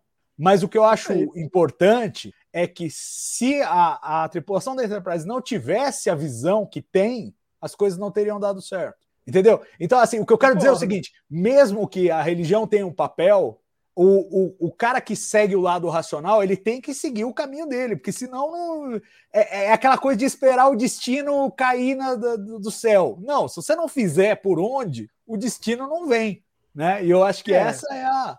É como dizer sorte não, não existe, né? A combinação de você estar tá no lugar certo não é, é aquela, aquela, velha mas fábula tudo, cara tudo que... que você fez te levou até aquele momento, né? É aquela velha fábula do cara que pede a Deus para ganhar na loteria, né? Só que aí Deus fala para ele, fala assim, você não joga, velho. É, exato. Tem que jogar. Fazer jogar, né? Fazer essa parte. É, e eu acho assim que o, o, a estrutura do episódio ela é cuidadosa, porque, por exemplo, vamos supor que a Uhura decifrasse a mensagem antes. Aí eles já saberiam o que fazer e seria um paradoxo de predestinação. Do futuro vem uma mensagem dizendo vocês têm que fazer isso, e aí eles fazem isso e acontece exatamente como.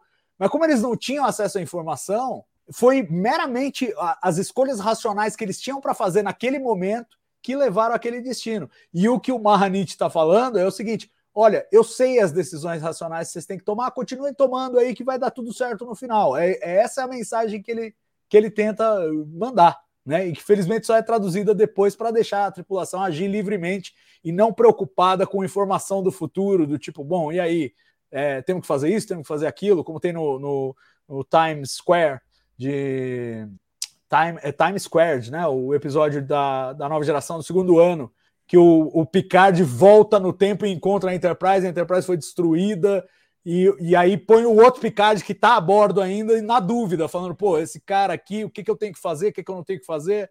É, nesse caso, não, a mensagem fica para o final e fica essa discussão. O que eu acho legal é o seguinte: são, são visões complementares, assim como os bajorianos podem ver os profetas e a frota estelar pode ver. É, a, os alienígenas do buraco de minhoca. Os dois têm que conviver e têm que respeitar a visão um do outro. Eu acho que essa é uma das mensagens. Mas cada um tem que agir de acordo com as suas convicções. Ninguém deve perder suas convicções por causa disso. Não deveria o pessoal da Frota Estelar ceder à turma dos pastores e nem os pastores cederem à turma da Frota Estelar. E foi só essa conjunção e o respeito mútuo, de certa forma, que permitiu o desfecho da história. E no final eles saem como amigos, que eu acho bonito e bem sabor série clássica. Aquela fala final dos pastores: ah, porque no final você é uma pessoa razoável e tal, a gente vai ficar de boa. Saímos daqui como amigos, que eu acho que é uma mensagem é, importante até para o momento que a gente vive hoje, que não é muito diferente do momento que se vivia nos anos 60, quando a série clássica foi feita. acho que tem uma mensagem poderosa ali, deixa um recado, de novo, de forma sutil, sem martelar na cabeça de ninguém, mas quem quiser garimpar esse episódio, tem muita coisa para tirar dele, né? Eu não é. Fala aí, Gus. Certeza, pô. Acho que todo esse debate aqui, fé, ciência, predestinação, vai, não vai, pô, só existe motivado por um episódio que traz e, e, e, banca uma temática como essa e que sabe explorar uma temática como essa, seja na sutileza, seja nos pequenos detalhes, seja trazendo é, como um grande enredo do, do episódio né, como o grande vilão da semana, aventura da semana, ideia da semana, enfim. É, então, essa, essa é a beleza Star Trek, é suscitar um debate como esse, sabe? Debates que a, a, os humanos de 2022 estão precisando também. Você acha que é por aí, Leandro? Não, com certeza, viu? Entendeu? Ressoa da mesma maneira que, que os episódios da série original ressoaram lá atrás, esse ressoa bem agora, entendeu? Assim, nós estamos com um, uma série que é o mais aquilo de série original que nós podemos ter em um ambiente mais, talvez com elementos de anos 60 que nós poderíamos ter, né? Então, clicou uma coisa com a outra. É isso aí, pessoal. Vamos fazer os momentos, então. Vamos começar pelo momento chip de emoção.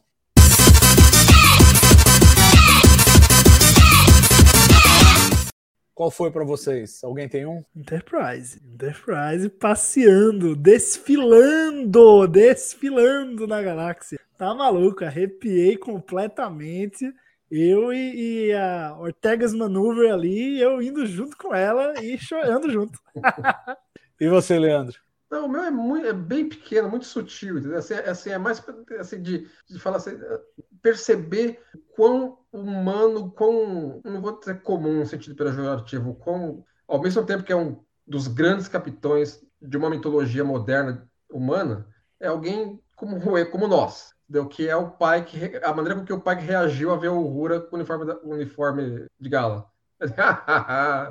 não, não dá para imitar o que o Alcimont fez lá. Foi muito sutil, muito orgânico a maneira com que ele fez. É muito rápido. Se você piscar, você perde. É, eu acho que o momento chip de emoção para mim é, são, são os trechos de música. Eu acho que a, a, além do que a, a Célia canta demais, gente. Pelo amor de Deus, ela canta demais. Ela, ela só murmurou a música ali, mas você fala, meu, tá louco, para para. E me deu assim vibes de Michelle Nichols também, que tinha uma voz potente, e ela realmente é, trouxe isso para a personagem. É, é, aquele, é aquele abraço do, do, do, conhecido ali, e ao mesmo tempo a novidade. Eu, eu, eu fiquei encantado com aquele momento, então eu vou com, com a, a Uhura cantando. E vamos fazer agora então o momento carimbo do Gene.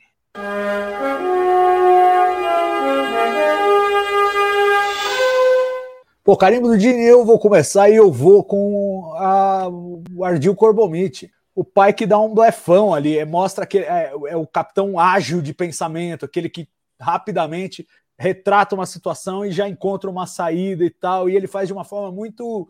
É, se no, no Corbomite Maneuver precisou ser telegrafado para a audiência o que, que ia fazer, a analogia, o poker, o blefe, não sei o quê, aqui ficou tudo subentendido mas eu, eu acho que até para quem não tem a referência, entendeu rapidamente o que, que o cara estava fazendo ali. Tava, tava aplicando um corbomite nos caras. E eu achei, achei muito sabor série clássica essa solução do, do. Você não pode vencer pela força, você vence pela inteligência. Que foi o que o, o Kirk teve que fazer com a turma da primeira federação no Corbomite Maneuver e ele, e ele faz agora também com os pastores que são uma força superior. E vocês? É, o, me, o, meu momento foi esse também, meio pensado. Assim, é aquilo que foi a, é a retratação, foi uma retratação por um, uma lente diferente da mesma coisa, do, do mesmo da mesma, mesmo pulo do gato. Lá foi um pouco mais, ó, vou te falar aqui na tua cara, Balok. E aqui não, aqui nós vimos ele efetivamente é, botar em prática mesmo, uma, uma própria manobra com o Bomit. E você, Gus? Cara, eu acho que para mim o carimbo do Jim foram todos os diálogos e interações entre o Rua e Spock. Eu acho que a relação dos dois personagens foi muito bem reconstruída ali, foi muito bem reconstituída. Parece que os caras pô, sabiam o jeito certo, sabe? Puxaram a alma ali da, da série clássica e conseguiram incorporar nos dois personagens, a mesma dinâmica, a mesma troca, mesmo tempo de resposta, o mesmo olhar. É, pô, é um negócio que você, você volta lá atrás para assistir, vem aqui e fica, meu Deus do céu, os caras.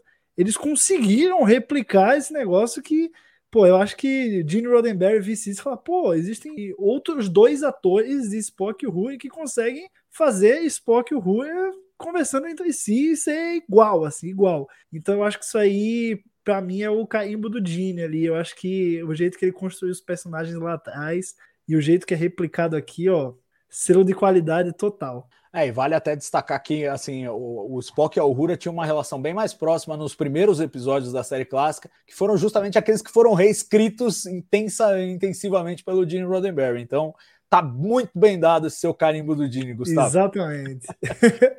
Vamos agora para o momento cérebro de Spock.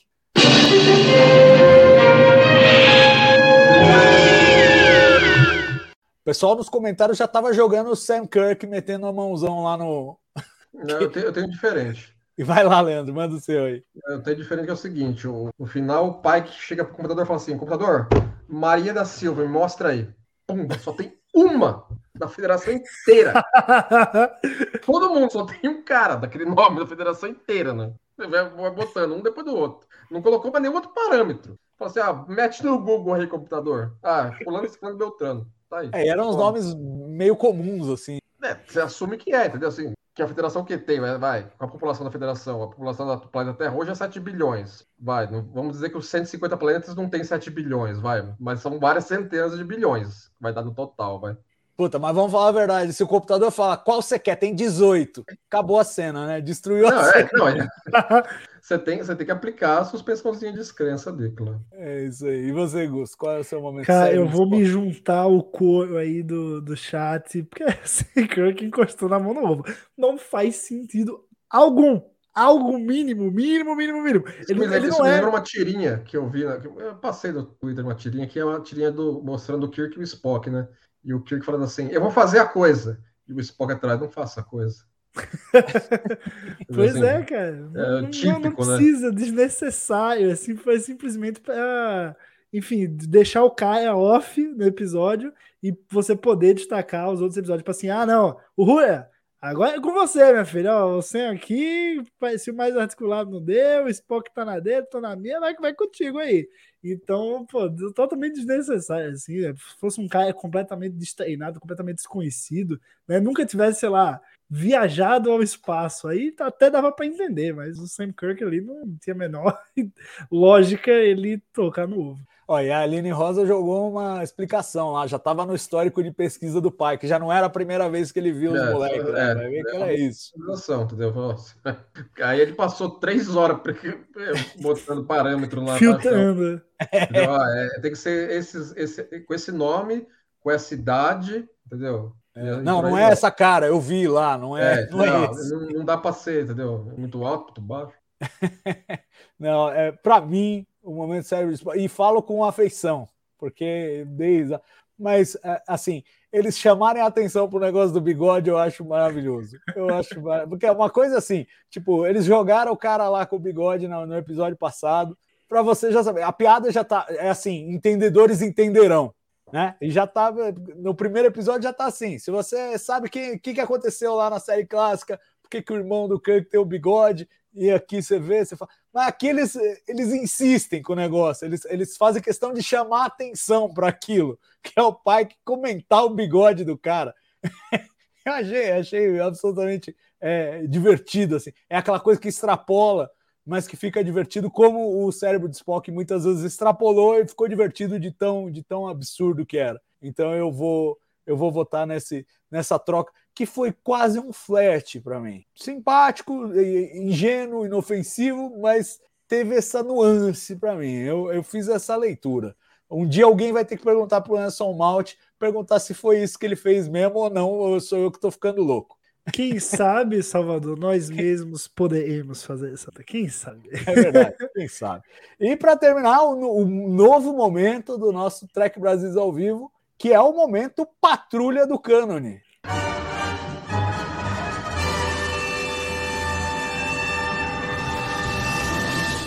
Essa vinheta, ela pode não ter nenhuma coisa para discutir, a gente vai ter que fazer um momento para eu ver a vinheta. Alguém, alguém tem alguma coisa para voluntariar aí? Pô, cara, eu acho que esse episódio é até, pelo menos na minha visão, assim, é até difícil brincar com isso do Canon. Porque, assim, vamos lá, falando como se fosse uma patrulha do Canon mesmo, esse episódio só adiciona, né? Eu acho que ele não, não tem como ele conflitar, assim, pelo menos na minha visão, com nada que foi construído. É, ele adiciona mesmo. Se tem algo a, a ser reclamado, é porque foi algo adicionado que você não gostou. Mas assim, não, não, não pode ser no nível patrulha, é só, pô, ah, não gostei dessa decisão, mas agora é cânone e agora eu aceito, né? E eu acho que sendo patrulha, é, a, tudo que foi adicionado ali da Uhu e tudo mais, eu achei fabuloso. Não, não mudaria nada. Muito feliz que está sendo construído um cânone para o Uhu agora que vai se conectar lá nos eventos da série clássica, animados, filmes, enfim.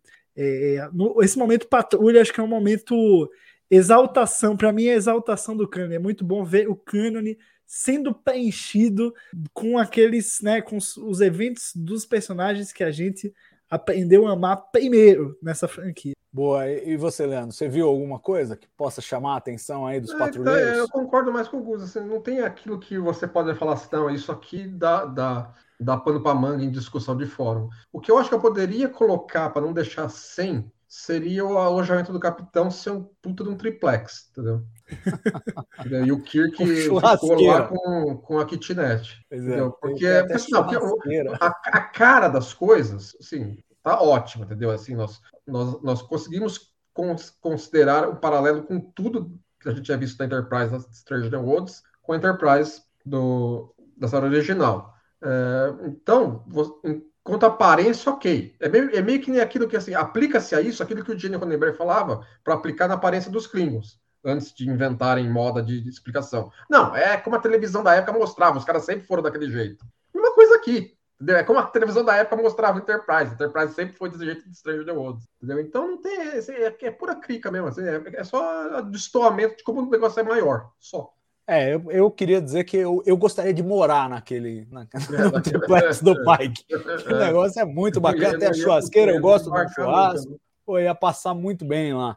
É... Agora, eu vou citar uma coisa aqui que eu acho que seria um, um despropósito reclamarem. Mas se quiserem reclamar, podem reclamar. A Aurora ficou é, evidente neste episódio, tem incrível facilidade para aprender novos idiomas, lembra muito a Roshi Sato é, de Enterprise com essa habilidade, né? Aprendeu 22 lá no Quênia, fala 37 no total e é é uma moleca que está saindo da academia ainda, né? Então tem muito. E aí chega em Jornada nas Estrelas 6, a Terra Desconhecida, ela para falar com os Klingons, que ah, deveria é, ser um idioma é. bem dominado, tá lá com um dicionário velho de papel e tal, e falando tudo. Ah, já são anos é, depois, é, né? Já, não coloca já... na conta de Stranger Worlds, não, entendeu? Ali já não fazia sentido aquelas. Assim, ficou legal pro filme, ok. É, é legal, é divertido, é uma das melhores. Mas já não combinava com a personagem do jeito que era estabelecida ali. Não, eu também concordo com vocês, mas é, aí é, é, é a mentalidade dos patrulheiros. O patrulheiro vai falar, pô, o Rura não falava nem Klingon, meu. Agora fala 37 idiomas com 20 anos. Que que, que é isso? Pô, eu tô Mas eu, velho, eu né? Vai se eu precisar descanonizar alguma coisa, eu prefiro descanonizar a cena do Jornada 6. eu acho que ela é mais fora do, do, personagem. Embora eu adore a cena, como o Leandro falou, acho divertido, acho engraçado, acho que faz parte do. É... E teve até uma polêmica, né? Acho que na hora da filmagem lá, a Uhura, a Michelle Nichols achava que não tinha nada a ver, mas aí insistiram e fizeram daquele jeito lá e, e, e foi assim. Porque passa um pouquinho ali de inaptidão, né? Para oficial de comunicações que não consegue se comunicar com os Klingons, que é tipo. Entendeu? É como você ter um diplomata que, em Moscou que não fala russo. É, é, mais ou menos isso, né? Então, enfim. Mas aí acho que é o, é o filme que destoa e não a série. Acho que a série faz bem. Mas se os patrulheiros do cânone quiserem patrulhar, tem aí essa oportunidade, que é uma, uma das poucas, porque realmente é um episódio que não depende de cânone. Né? Ele, ele, ele, passa ao largo de tudo que a gente conhece. É mesmo a história da Uhura é, chega a ser impressionante em retrospecto, como a gente não conhecia da personagem, que eles podem pôr qualquer coisa lá, que qualquer coisa cabe. E, e, e para dizer que não teve referências, tem o planeta, né? O sistema Persephone. Ele foi mencionado em To Short a Season da primeira temporada da nova geração, é onde eles vão buscar o almirante Mark Jameson. E ele está no planeta 5, e a gente vê as coisas acontecendo no planeta 3. E o interessante é que o, o cara que fez a arte lá, o diretor de arte, falou que teve um trabalho danado para tentar fazer o planetinha no gráfico do, do, do, sistema, o Persephone 5, parecer com o planeta que eles viram na nova geração, para ficar tudo bonitinho e dizer que não, realmente é o mesmo sistema e tal. É uma referência canônica, mas aí a patrulha pode descansar, porque está tudo alinhadinho, bonitinho, não tem conflito. Gente, para terminar, expectativas. A gente viu muito dos personagens até agora. Tivemos um, um, episódio mais focado no Pike, depois um episódio mais focado na Uhura, e agora vamos ter, como já disse em entrevistas a Rebecca Romain, vamos ter um episódio focado na Una. E tá fazendo falta, né, pessoal? Porque a Una passou meio ao largo aí desses dois primeiros, né? Vocês, vocês têm, qual, qual é a ansiedade, a expectativa de vocês para ver a Una em destaque nesse terceiro episódio. Já passou da hora, né, Leandro? Ah, eu acho que sim, entendeu? Assim, mas, mas assim, lógico, a série acabou de começar também, não dá para cobrar também, não, é, tem que mostrar. Ah, mas ela. eu cobro, eu cobro porque ela foi para Discovery para comer um cheeseburger. Sim, é. Ela, ali, ali, ali, ali deixou o gosto de quero mais, entendeu? E passou anos esperando a série sair, entendeu? Mas, vamos, mas ok, tá chegando, tá chegando, entendeu? Acho que vai ser, vai ser, vai ser legal ver finalmente um episódio centrado nela. Né? E você, Gus, qual é a vibe para a Uno? Você já viu, né? Fazer o quê? Mas eu assim, eu, eu, eu, acho que é muito, muito legal. Tá, pô, a gente teve a Uhu agora, que a gente tem pouco do passado dela, e aí a série foi lá e trouxe um monte de. Agora a Una também, que a gente sabe muito pouco. Próximo episódio, a série vai lá e vai mostrar coisinhas. Então, assim, é, é, muito legal ver esses personagens que são pô, icônicas, que estavam ali no começo, no embrião de Star Trek, e que nunca tiveram essa oportunidade, por mais progressista que, que a série fosse, né, de colocar as mulheres na ponte e tudo mais, mas não aprofundava, ainda não era tão evoluída nesse ponto, né? Quebrou um paradigma, mas não quebrou todos. E eu acho que vem Strange New Worlds aí, ó, como vocês estão vendo, já tem os o, o, as fotos do episódio, né? Ghosts of Illyria, o nome do episódio, lá no techbrasilis.org. Então quem quiser conferir um sneak peek também já está lá é, no site. Enfim, muito feliz que a Una vai ter aí o seu, o seu grande momento agora em Strange New Worlds.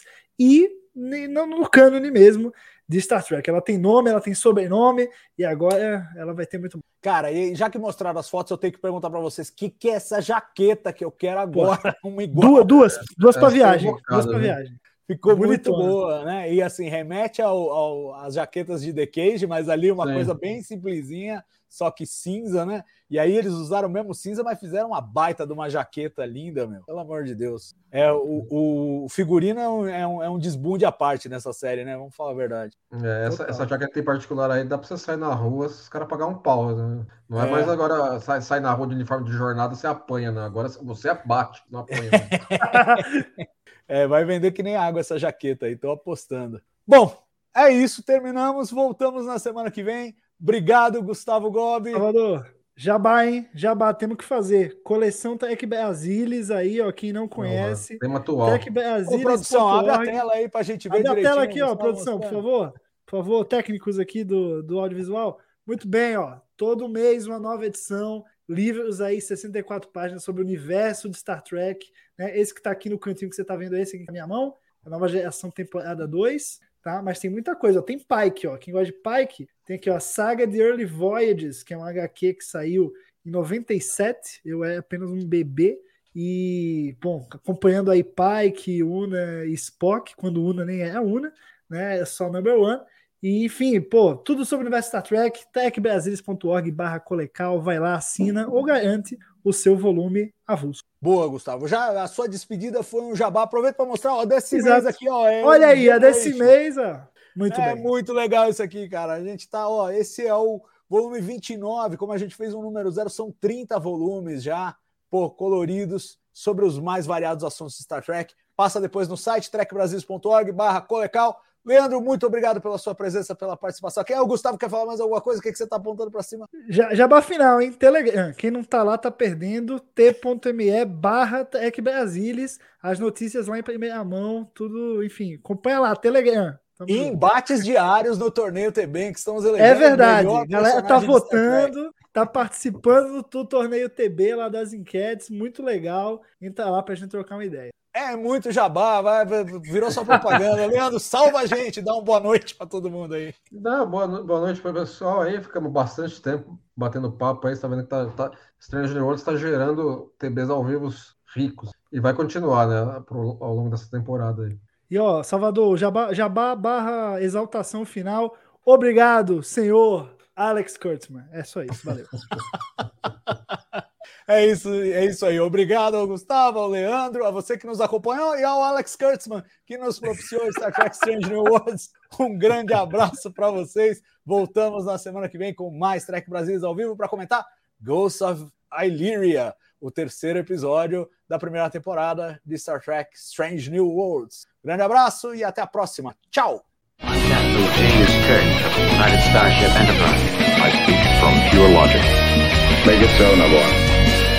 You cannot deny me, Cisco. There's coffee in that letter.